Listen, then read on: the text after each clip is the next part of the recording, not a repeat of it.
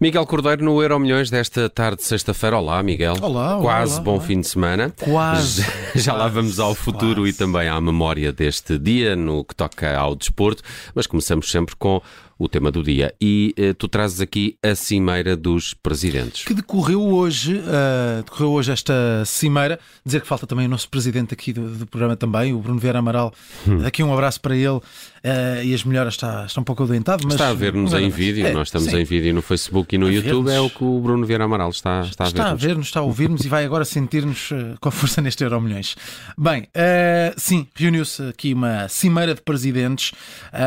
Basicamente, os presidentes dos clubes da, da Liga, ah, da Liga de Clubes, estiveram reunidos hoje para discutir ahm, uma revisão daquilo que são as competições eh, já a partir de 2024-2025, isto porque vamos ter também alterações naquilo que são as competições europeias e isso pode levar a esta alteração também do calendário e da forma como estão organizadas as eh, competições eh, portuguesas. E, portanto, lá se reuniu a Cimeira dos Presidentes, esteve também presente o Governo, pelo Secretário de Estado do Desporto, ahm, e ah, estiveram reunidos todos os clubes, incluindo Pinta Costa, ahm, também Rui Costa e Frederico Varanda, estiveram todos, até tiraram uma fotografia Pinta Costa e Rui Costa lado a lado, ahm, e, portanto, lá aconteceu esta, esta Cimeira.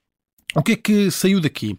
Vamos a- às competições. Na taça da Liga, a ideia agora passa por eh, realizar apenas a Final Four com os quatro clubes mais bem classificados eh, no final da época anterior. Ahm, Deixa de existir um grupo, deixam de É- existir os jogos. Final Four só. Final Ok. Four. E com isto, a ideia é também internacionalizar este projeto. Ir jogar para fora, ah, tentar captar aqui algum investimento estrangeiro, outros patrocínios. Ah, basicamente, aquilo que acontece, por exemplo, com a Superliga Espanhola, ah, que já está a ser feito, estão- têm estado a jogar fora com os quatro primeiros classificados da época anterior. E lá vão eles para fora de Espanha eh, disputar essa competição e assim ganhar mais alguns adeptos, vender alguns bilhetes, ganhar outros patrocinadores, internacionalizar essa competição. Depois temos a Taça de Portugal, ah, e aqui isto é uma competição da Federação, temos que ter atenção a isto, mas a Liga dá aqui uma ideia. Ahm, diz que vai iniciar então conversações com a Federação para ter uma solução que passe por ter as meias finais eh, novamente só a uma mão, ou seja, retirar aqui um jogo desta competição e voltar ao modelo que existia antigamente, que era todos os jogos, todas as eliminatórias são apenas com um jogo.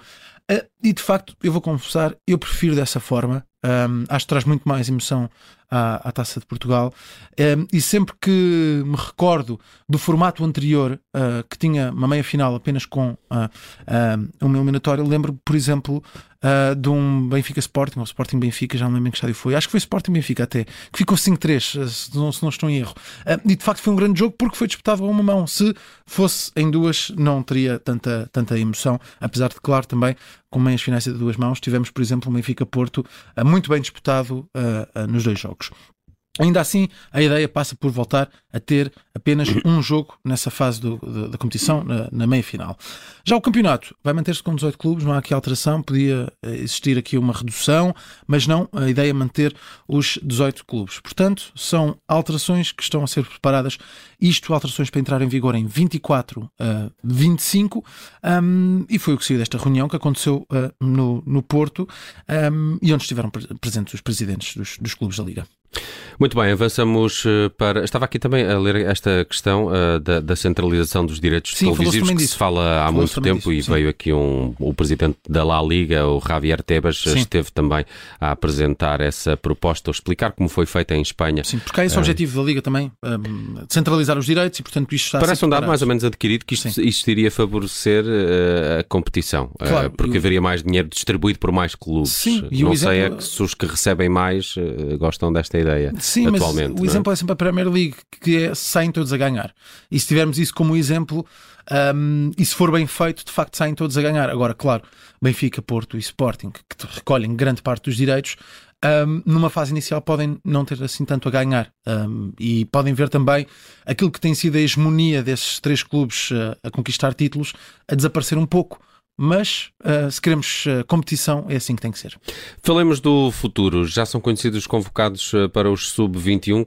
Para que competição, Miguel? Ainda não é para nada. Na verdade é para okay. amigáveis, mas temos aqui já um esboço daquilo que são o, de, o futuro da seleção. O futuro, de, os futuros jogadores da seleção portuguesa. Continuam a ser liderados por Rui Jorge, não é? Sim, que tem estado muito bem, claro. E vamos ter europeu, mas é só no próximo ano, uh, o europeu de 2023. E, portanto, isto é um jogo de preparação para essa uh, competição, para esse europeu um, que se vai realizar na Geórgia e na Roménia em 2023. Portugal está no grupo da Geórgia, Bélgica e também Países Baixos, é o grupo de uh, Portugal para esta competição. Mas hoje tivemos os convocados um, na baliza Salton Biai, Francisco Enchedo e Samuel Soares, uh, esse guarda-redes que já falámos aqui esta semana uh, e que marcou esse grande gol também esta semana. Na defesa, João Mário, Pedro Malheiro, Bernardo Vital, André Amaro, Gonçalo Inácio, Nuno Tavares e Leonardo Lelo. Temos, por exemplo, aqui a presença de Gonçalo Inácio, que muito se seguiu como uma possibilidade para a convocatória de Fernando Santos, acabou por não integrar essa uh, convocatória, estava pré-convocado, é um dos jogadores deste 21 que estava pré-convocado, há mais. Para o meio campo temos José Carlos, Tiago Dantas, André Almeida, de Valência, Paulo Bernardo do Benfica, Vasco Souza, Fábio Carvalho do Liverpool, um, também Afonso Souza e Fábio Vieira do Arsenal, aqui mais jogadores aqui no meio campo que estavam na pré-convocatória de Fernando Santos, e depois na, uh, para o ataque temos Francisco Conceição, David Costa, Vitinho, do Sporting Braga, Fábio Silva, do Anderlecht e ainda Henrique Araújo, do Benfica. Eu volto a dizer, continuamos a ter uh, uma grande uh, geração de, de futebol. Um, temos boas perspectivas para essa, para essa competição para o Europeu de Sub-21 do próximo ano. Estes foram os convocados. Vamos ter agora amigáveis, dois amigáveis, vão ser jogados em Portimão frente à República Checa e frente ao Japão no dia 18 e no dia 22. É a seleção de esperança, já com convocados para as próximas partidas e na memória de hoje, olhamos para a história do derby da Invicta, porque amanhã temos aí um Boa Vista Futebol Clube do Porto, com relato aqui na Rádio Observador. 8 e meia, 8 e meia amanhã, Boa Vista Futebol Clube do Porto, no Bessa. Jogo grande, jogo grande para, para a cidade invicta, é o derby da invicta. Um, e de facto, vamos ter o jogo número 145. Estes dois clubes já andam a jogar há mais de 100 anos. O primeiro foi em 1914, na altura para o Campeonato do Porto venceu o Boa Vista, primeiro confronto. Mas desde então só voltou a vencer mais 22 vezes em 145 jogos. Ou seja, o Boa Vista tem 23 vitórias, essa primeira e outras 22. Depois há 22 empates e o Futebol do Porto, este fim de semana, pode chegar à vitória número 100 frente ao Boa Vista. Se conseguir vencer este jogo, chega a essa vitória a número 100. A, a jogar no Bessa, também mais vitórias para o Futebol Clube do Porto, tem 40 contra 17 do Boa Vista, ainda 12, 12 empates. Portanto, nesta altura, sim, o Futebol Clube do Porto, claro, favorito uh, frente a este, este Boa Vista. Não é que o Boa Vista esteja uh, propriamente mal esta época, está na nona posição, uh, em 12 jogos já soma 17 pontos, mas o Futebol Clube do Porto é, claro, favorito para, para, este, para este encontro, um, que vai ser o jogo número 145 e é sempre um derby muito possível. Estamos a falar das duas equipas da região norte, uh, da cidade do Porto, vamos por assim, porque o Braga de facto tem crescido nos últimos anos, mas garantidamente duas das equipas com maior histórico em Portugal, dois, duas equipas que já foram campeões nacionais, um, e à frente da equipa do Boa Vista temos Petit, um ferranho do Boa Vista, à frente do Futebol do Porto temos Sérgio Conceição, ferranho do Futebol do Porto. Temos dois treinadores também com um bom temperamento uh, e, portanto, temos um. O Petit um está a ter uma passagem desta vez pelo Boa Vista um bocadinho mais proveitosa. Está, está a ser mais. Uh, tem tido melhores resultados do que noutras uh, passagens, noutros anos. Também tem uma, uma equipa, me parece, de, de, melhor qualidade. Já o Porto tem que ir atrás do prejuízo porque está com alguns de atraso para o líder Benfica e também está pressionado por isso mesmo. Uhum. será um jogo interessante que vai ter emissão especial aqui na Rádio Observador.